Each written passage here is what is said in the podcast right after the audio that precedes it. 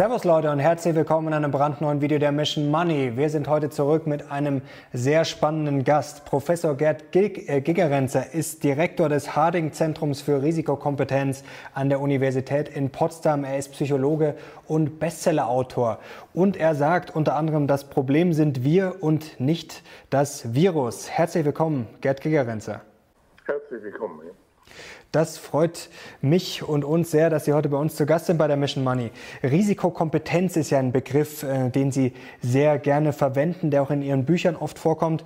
Welcher Politiker zeigt denn aus Ihrer Sicht gerade die größte Risikokompetenz? Ich denke, dass wir hier in Deutschland ganz stolz sein können auf unsere Politiker, was wir nicht immer können, aber die im Vergleich, im internationalen Vergleich durchaus mehr Risikokompetenz zeigen als viele andere. Worin, äh, woran machen Sie das fest? Also Risikokompetenz bedeutet ja, dass man in Situationen, äh, wo gewisse Gefahren da sind, wo man die Risiken auch nicht genau kennt, ja, nun versucht, überlegt zu handeln, statt sich von Furcht leiten zu lassen mhm. und auch so zu handeln, dass man die äh, negativen Konsequenzen des eigenen Handelns, das es immer gibt, auch mit dem Auge behält. Also Beispiel, wenn man äh, wie in Princeton University nun alle Studenten nach Hause schickt, dann hätte man vorher sich überlegen können, was machen die Studenten, bevor sie nach Hause gehen? Eine große Party, auf der sich viele infiziert haben. Dann sind sie nach Hause gegangen und waren dann entweder selbst im Bett gelegen oder haben Opa und Oma infiziert. Das ist keine Risikokompetenz. Mhm. Welcher Politiker macht es dementsprechend schlecht oder welche Länder, wir haben es jetzt schon rausgehört, also die USA zum Beispiel, die haben dann keine gute Risikokompetenz bewiesen oder haben Sie da ein anderes Beispiel dafür? Also, äh, schauen Sie mal, es gibt äh, auf der einen Seite konnte man nicht wissen vor zwei Monaten, wo dieser Virus hingeht. Mhm. Das muss man jedem auch gestatten. Dann hat es schon immer äh, Politiker gegeben, die äh, eine solche Situation der Angst ausgenutzt haben für andere Zwecke, mhm. für ihre eigenen. Also Beispiel Schweinegrippe. Erinnern Sie sich noch? Mhm. Damals hat man auch die Toten gezählt, ein nach der anderen und waren alle in Unruhe. Hm? Es war nicht so krass wie heute, aber immerhin.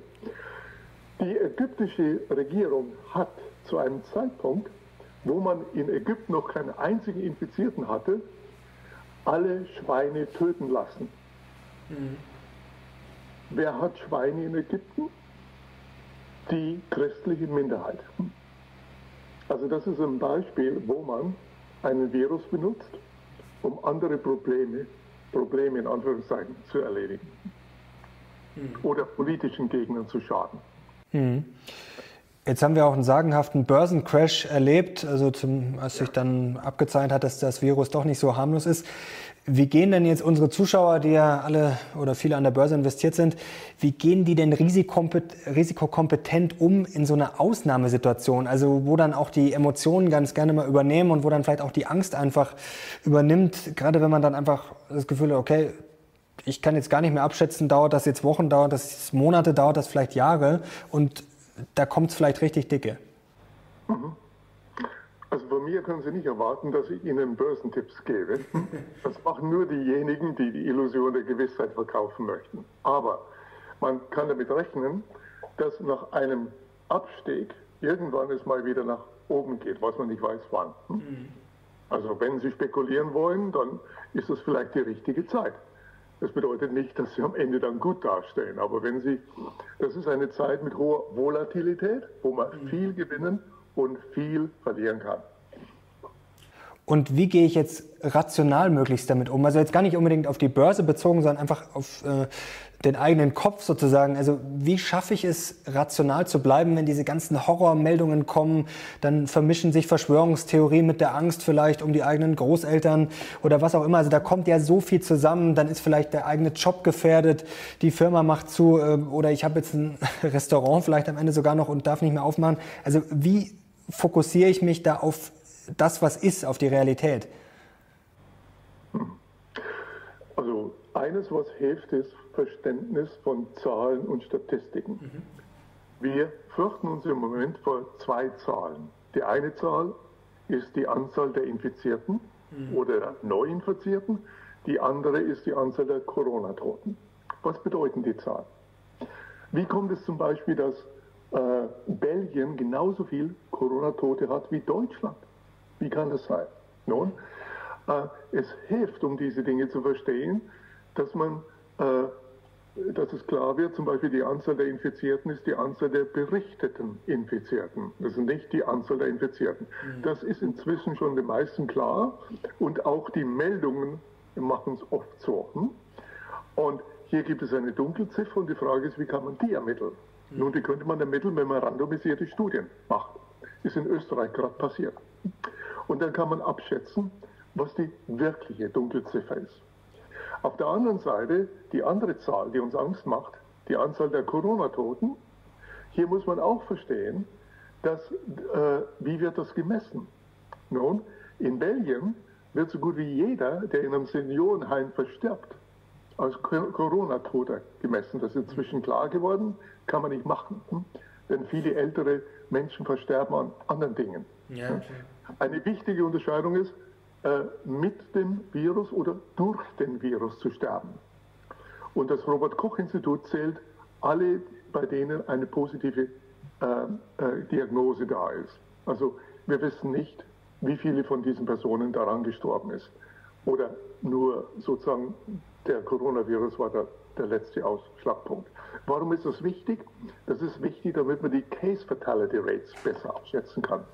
Also was ist der äh, Anzahl von Menschen, die an dem Virus nun wirklich versterben. Und solche Überlegungen, die helfen einmal ein bisschen mitzudenken und nicht nur einfach mit Panik zu reagieren. Mhm. Sie als Experte, Sie beschäftigen sich ja schon seit äh, geraumer Zeit mit Zahlen, mit Risiko, mit Angst. Ähm, Sie als Experte, haben Sie jetzt Angst vor dem Virus oder sagen Sie, naja gut, da gibt es einige Sachen, die sind viel gefährlicher? Nun, es gibt viele Dinge, die gefährlich sind. Man, äh, äh die Vorsichtsmaßnahmen sind vernünftig die man macht heute. Aber man sollte nicht außer Acht lassen, dass, in, äh, dass es auch andere Gefahren gibt. Und es gibt auch Gefahren, die wir selber hm, eingehen, indem wir versuchen, die Gefahr des Virus zu reduzieren. Beispiel. Äh, nehmen wir mal erstmal ein Beispiel aus der Vergangenheit. Erinnern Sie sich noch an den, 9, äh, den 11. September 2001? Hm? Äh, was haben die Amerikaner gemacht nach dem Anschlag? Nun, man hatte Angst vor dem Fliegen und das Risiko des Fliegens.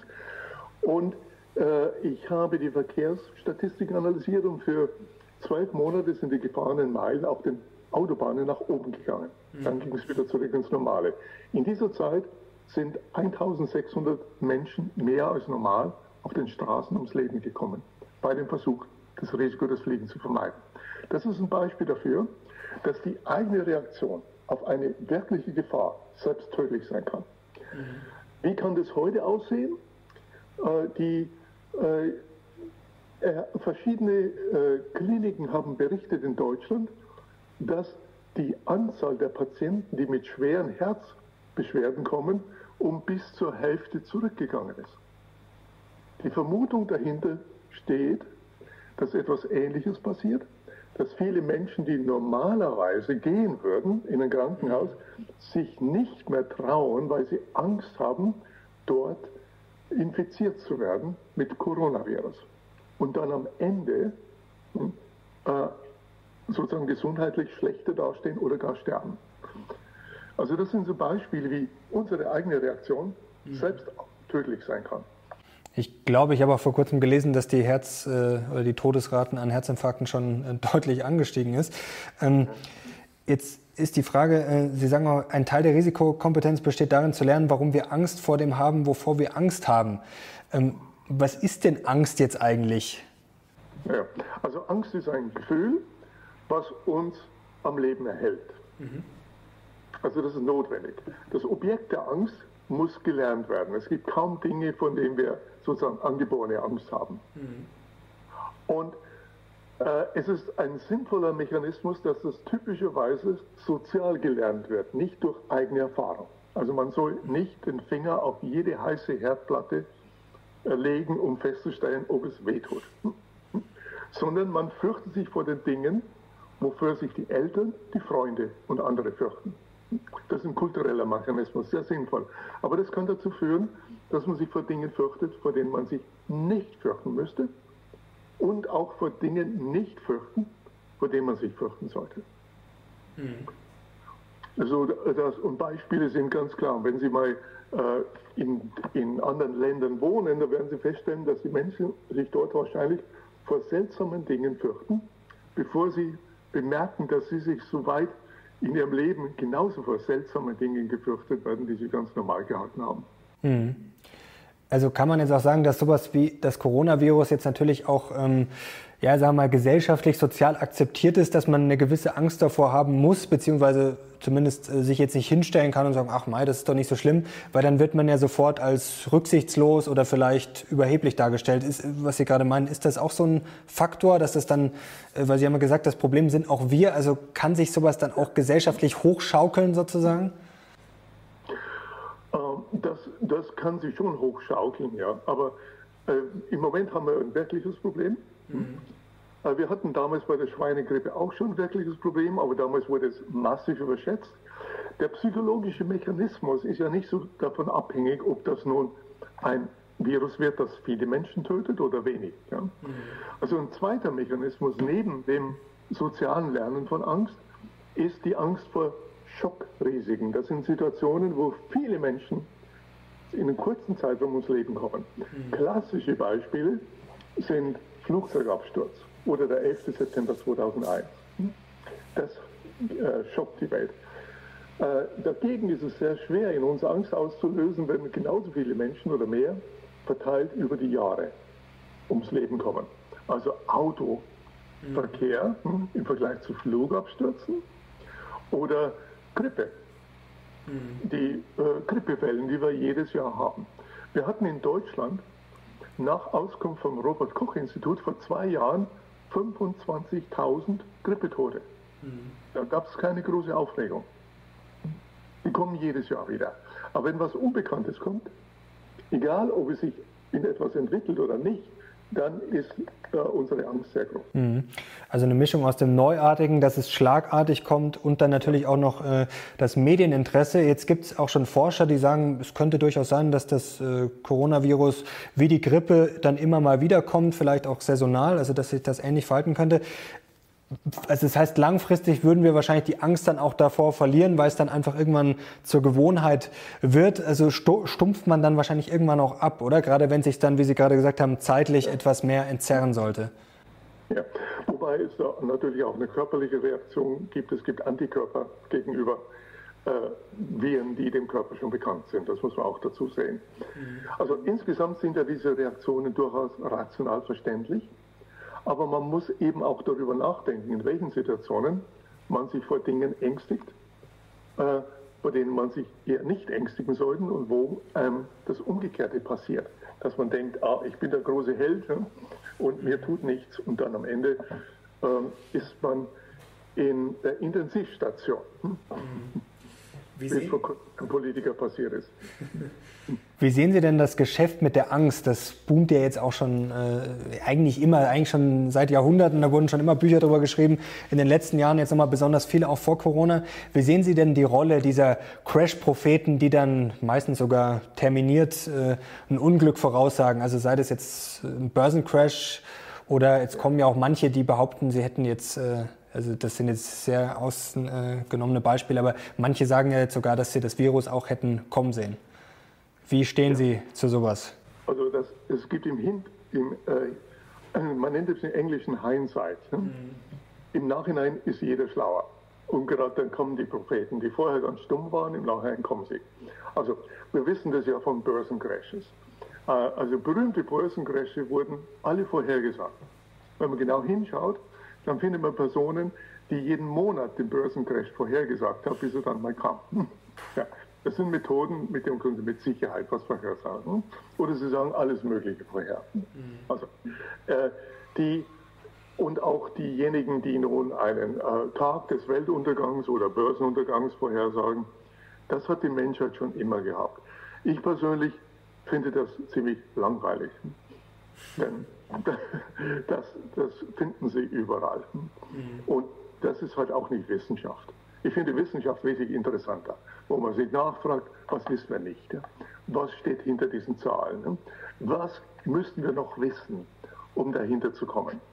Und äh, das Zeichen, wenn sich sehr viele Menschen an solchen äh, tja, Fake News orientieren oder solchen Propheten, das ist einfach ein Zeichen dafür, dass wir von der Aufklärung noch weit entfernt sind. Mhm. Aber was ist denn eigentlich die Faszination? Also man kann ja wirklich schon von der Faszination Angst sprechen. Ähm, wie ist denn das psychologisch bedingt? Denn eigentlich möchte man ja meinen, kann das ja jetzt nicht wirklich glücklich machen, ähm, wenn man sich den ganzen Tag damit beschäftigt, äh, was alles schlecht ist und warum die Welt jetzt untergehen sollte. Also was steckt denn da psychologisch dahinter? Warum funktioniert das trotzdem eigentlich schon seit Jahrhunderten so gut? Ja, wie gesagt, es gibt einen rationalen Mechanismus dahinter, dass man die als Objekt der Angst selbst nicht lernen muss, also sozial. Das fürchtet, was die anderen fürchten. Äh, es gibt solche Mechanismen wie die Angst vor Schockrisiken. Das haben wir im Moment auch. Da könnte ja, etwas Dramatisches sein und, und das kann auch so sein. Und das sind so Prozesse. Wenn man die kennt, dann kann man sich selber auch ein bisschen mehr beruhigen und besser erklären. Marie Curie hat einmal gesagt, im Leben kann man alles verstehen, man muss es nicht fürchten. Und das ist jetzt eine Zeit, wo man Gelegenheit hat, mehr zu verstehen und weniger zu fürchten. Mhm. Wenn Sie sich auf Twitter alarmieren lassen, dann sind Sie selbst schuld. Lesen Sie äh, lieber, was ein guter Virologe schreibt oder ein Risikoforscher oder etwas anderes, statt sich von den Meinungen anderer Leute hin und her zu äh, äh, also, manchmal an der Nase herumzuführen lassen. Ich habe auch ein schönes Zitat von Ihnen gelesen. Aus Angst getriebene Menschen bringen sich oft zusätzlich in Gefahr. Ähm, was wäre denn da jetzt so ein typisches Beispiel dafür? Also Sie haben es vorher schon genannt mit dem Autoverkehr, aber jetzt vielleicht im Alltag. Also ist es nicht vielleicht sogar besser, wenn ich dann vorsichtiger bin? Ähm, wobei man ja auch übervorsichtig sein kann und dann vielleicht deswegen schon wieder unnötige Risiken eingeht. Also was, was sind denn da so Beispiele dafür? Also wie gesagt, der 11. September ist ein klassisches Beispiel, mhm. dass man sich vor etwas fürchtet und eine größere Gefahr eingeht.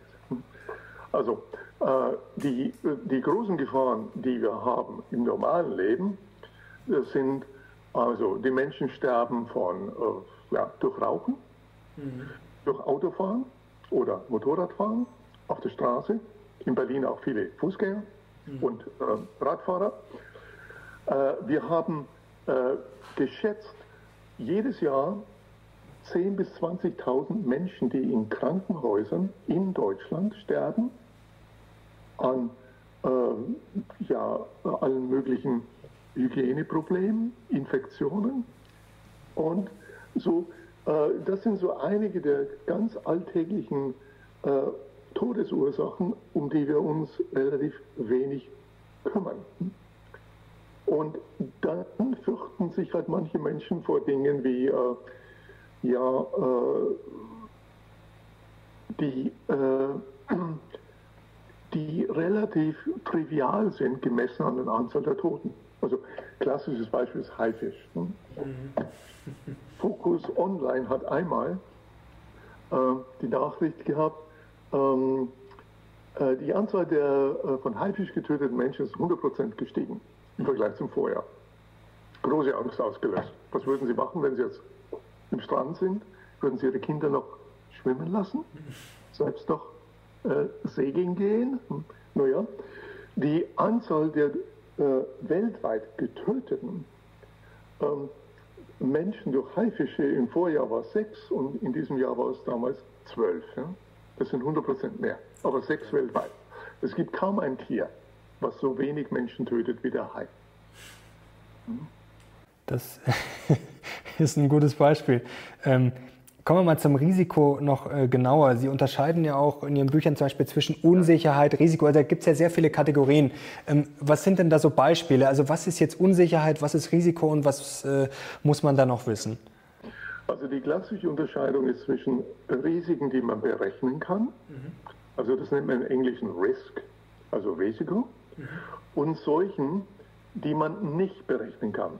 Das heißt im Englischen Uncertainty oder Ungewissheit. Mhm. Das meiste liegt irgendwo dazwischen. Eine Situation von Risiko ist, wenn Sie heute Abend ins Casino gehen und Roulette spielen.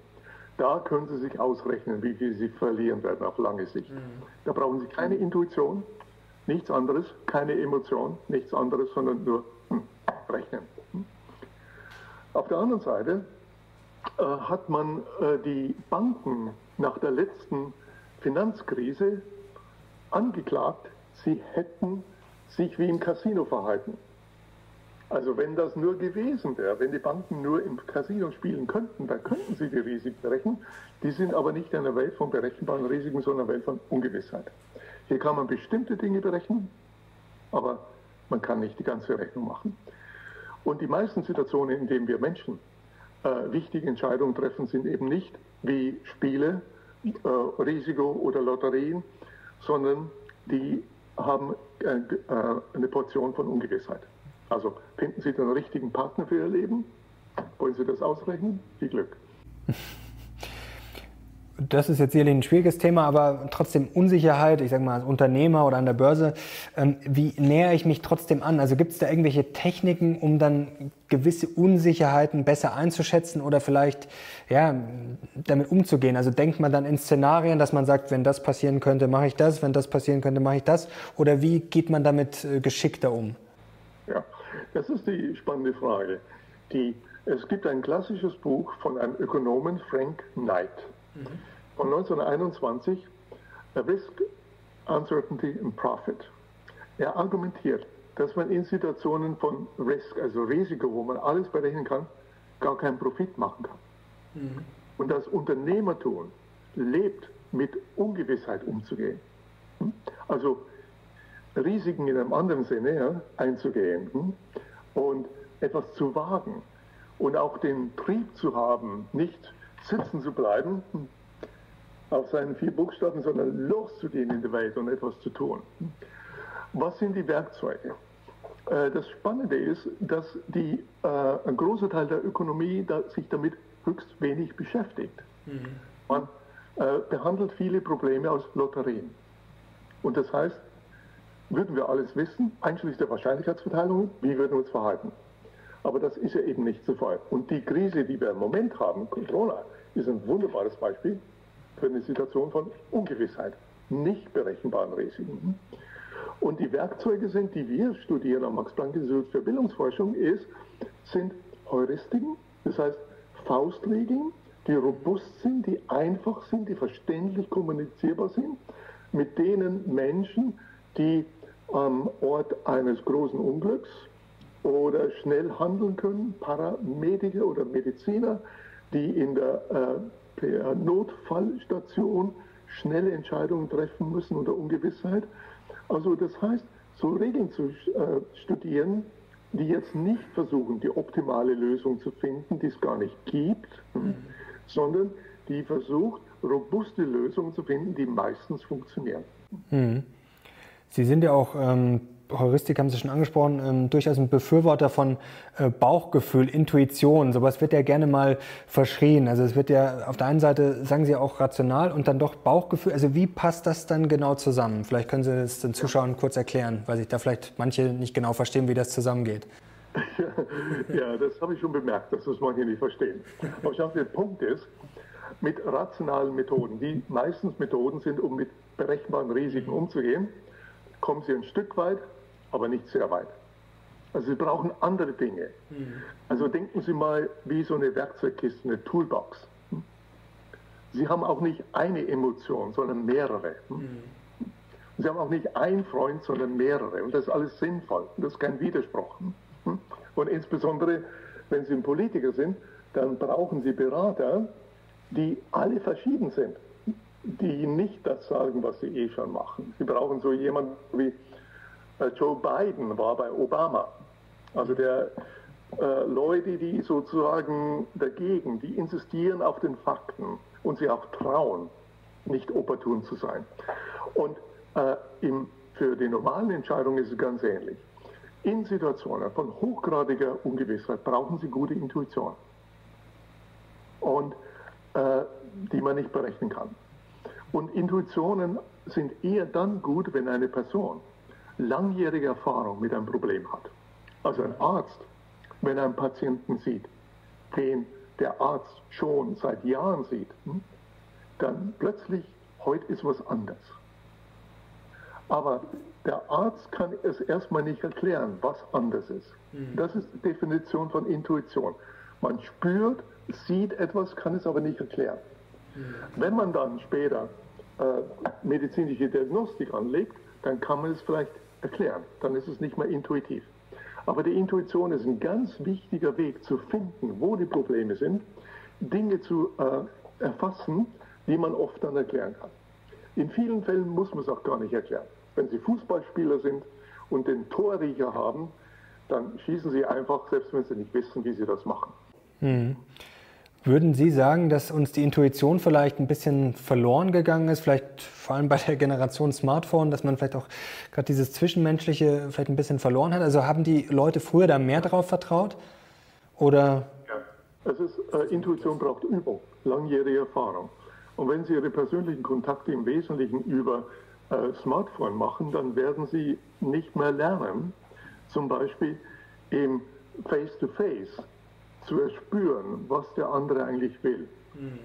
Und ich kenne äh, einige Menschen, die fühlen sich inzwischen unangenehm, wenn sie mit jemand anderem zusammen sind und ein persönliches Gespräch zu führen, weil sie nicht mehr wissen.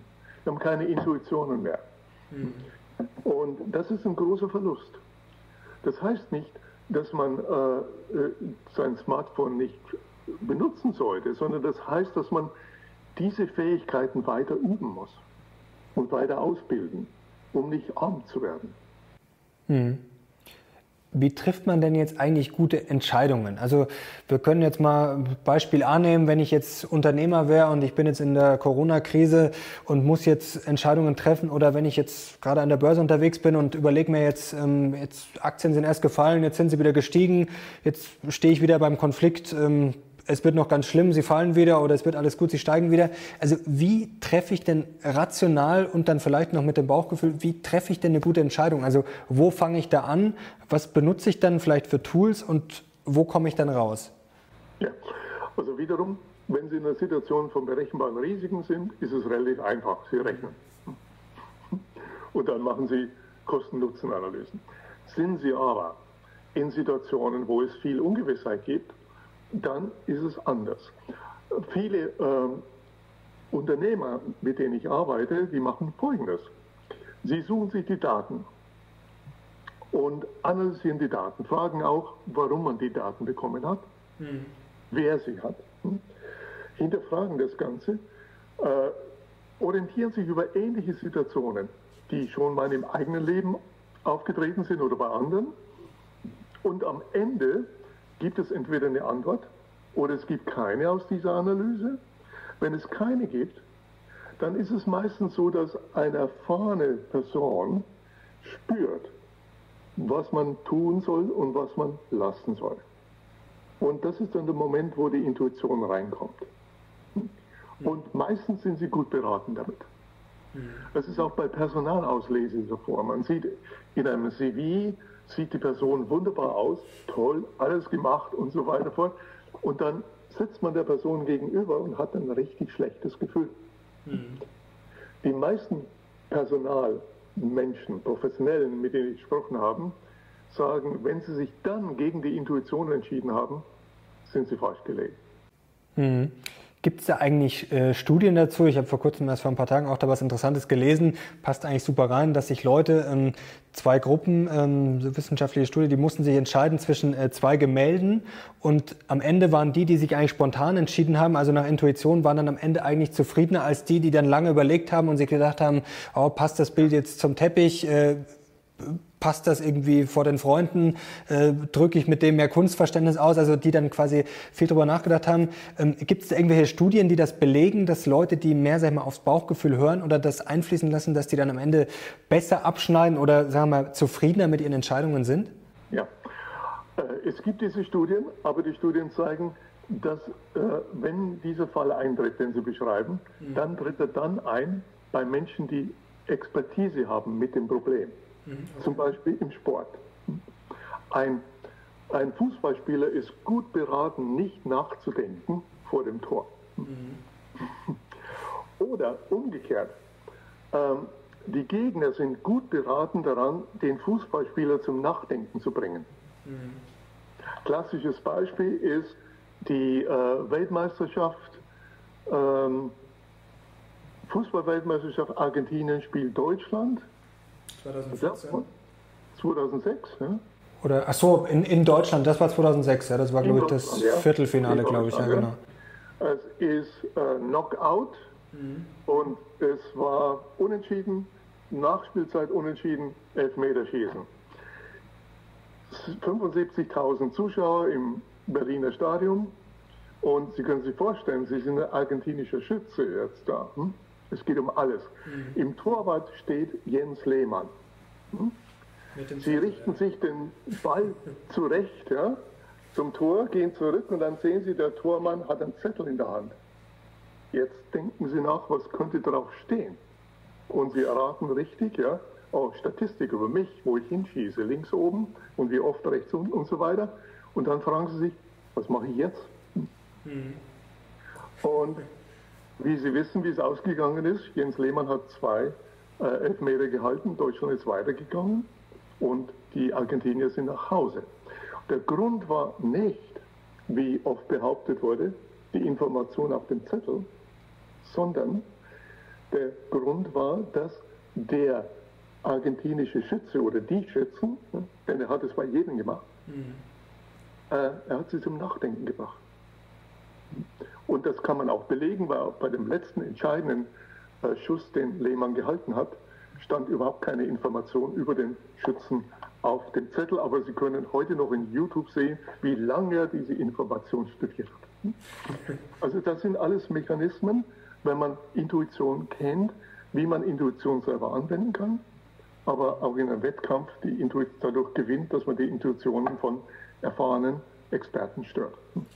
Gibt es eigentlich noch Unter Untersuchungen zu Entscheidungen? Denn man muss ja auch vielleicht berücksichtigen, dass jede Entscheidung auch wieder neue Risiken äh, mit sich bringt. Also das ist ja immer ähm, die Frage, da gibt es auch ein schönes Beispiel beim Fußball, dass die Torhüter, wenn die einfach sich quasi nie entschieden hätten und immer in der Mitte stehen geblieben wären, dann hätten sie eigentlich besser abgeschnitten, als wenn sie sich für eine Ecke entschieden haben. Also gibt es da auch mehrere Untersuchungen, dass es eigentlich hilft, ähm, bei der Börse wäre es jetzt das klassische Beispiel Buy and Hold, dass ich die Aktien kaufe und nicht alle zwei Wochen äh, verkaufe, kaufe, also quasi im Endeffekt gar nichts mache, was zwar sehr langweilig ist, aber ist das unterm Strich vielleicht die beste Entscheidung, möglichst wenig Entscheidungen zu treffen?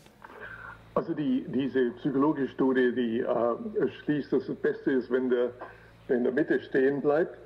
Äh, das mag vielleicht statistisch so sein, aber denken Sie doch einen Moment weiter. Wenn dann der Torwart das macht, ja, was macht der Schütze? Er schießt ihm in der Ecke rein. Das heißt, er wird dann keinen Ball mehr halten. Mhm. Das ist ja nicht einfach so, dass eine Person eine Entscheidung macht, sondern die andere reagiert darauf sofort, auf diese Entscheidung. Also es gibt viele Studien, viele äh, interessante psychologische Studien, die auch mit so Heuristiken arbeiten. Mhm. Also wie kann man äh, einfache Methoden anwenden, die jeder verstehen kann und zugleich im, in der Börse genauso gut sind wie die komplexen Methoden. Also eine einfache Methode heißt 1 durch n. Mhm. Also, Sie haben Geld, Sie möchten das anlegen. Vielleicht ist es jetzt eine gute Zeit. Hm? Mhm. Und Sie äh, möchten nicht alles in einen Topf geben, was vernünftig ist. Sie möchten diversifizieren. Mhm. Aber dann ist die Frage, wie? Hm? Also wie viel hier, wie viel in den Topf, wie viel dort und so weiter. Das ist die Frage. Äh, äh, Harry Markowitz hat seinen Nobelpreis in der Ökonomie bekommen für die Lösung dieses Problems. Mhm. Das ist ein kompliziertes mathematisches Verfahren, das ich versuche nicht zu erklären hier. Als er selbst sein Geld angelegt hat für die Zeit nach seiner Emeritierung, hat er sein Nobelpreis gekröntes Modell nicht verwendet, sondern eine einfache Heuristik. Und das ist 1 durch n. N ist die Anzahl von Töpfen, die Sie haben. Mhm. Wenn Sie nur zwei haben, dann machen Sie 50-50. Drei, ein Drittel, Drittel und so weiter. Ganz einfach, vollkommen transparent. Und viele Studien haben gezeigt, dass es genauso gut ist und machen wir besser als komplexe Anlegeverfahren. Mhm. Und das ist ein Schritt zur Einsicht, nämlich dass unter hochgradiger Ungewissheit sind einfache Methoden oft besser als komplexe. Das gilt nicht, wenn Sie eine ganz stabile Welt haben. Da können Sie sozusagen Ihre Methoden optimieren an der Vergangenheit und feintunen. Und dann können Sie davon ausgehen, dass sie in der Zukunft auch funktionieren. Aber unter Ungewissheit ist genau das eben nicht der Fall. Also ist das größte Problem bei uns Menschen, dass wir äh, nicht, Blaise Pascal hat das mal schon gesagt, dass wir nicht alleine auf dem Stuhl sitzen können. Ich habe vor kurzem auch was Interessantes äh, gelesen, dass es einen Versuch gibt. Man hat Leute eine Viertelstunde, glaube ich, allein in einen Raum gesetzt und ähm, sie haben dann lieber, also das war ein Elektroschockgerät und es war ihnen so langweilig, äh, anstatt einfach eine Viertelstunde ruhig zu sitzen, haben sie sich dann selber Elektroschocks äh, verpasst. Also ist das unser Hauptproblem, dass wir im Endeffekt einfach nicht, es nicht schaffen, nichts zu tun?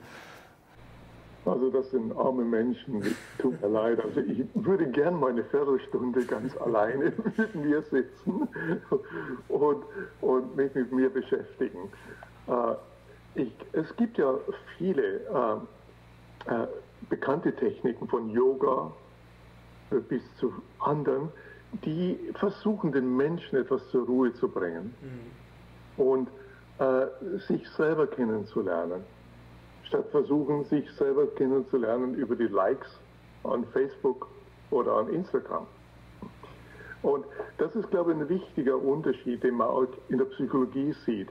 Man nennt es, ein Leben zu führen, was eher intern kontrolliert ist mhm. oder eines, was eher aus extern kontrolliert ist. Also wenn ich mich entscheide, dass ich jetzt Gitarre lerne, hm, weil mich das freut, hm, und es ist mir egal, ob mir jemand zuhört oder nicht. Na gut, man freut sich natürlich ein bisschen mehr, ja? aber das ist die Motivation. Ist es etwas anders, als wenn man Gitarre lernt, weil es nun in ist, weil die anderen das toll finden mhm. und man wird aufhören, das zu lernen, wenn die anderen das nicht mehr toll finden. Und ich glaube, das sind so einfache Unterscheidungen, die uns alle helfen können, um die Frage zu beantworten, möchte ich die Fernsteuerung meines Lebens in die eigene Hand nehmen? Hm. Das ist doch ein schönes Schlusswort. Also nach der eigenen Überzeugung zu handeln, egal ob jetzt im Job oder an der Börse, ist sicherlich immer die beste Idee. Herr Gigerenzer, herzlichen Dank. Das hat großen Spaß gemacht. Das war sehr interessant.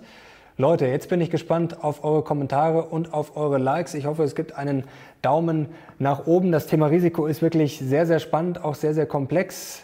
Herr Gigerenzer, herzlichen Dank Ihnen. Danke euch fürs Zuschauen. Wir sehen jetzt raus. Bis zum nächsten Mal. Ciao.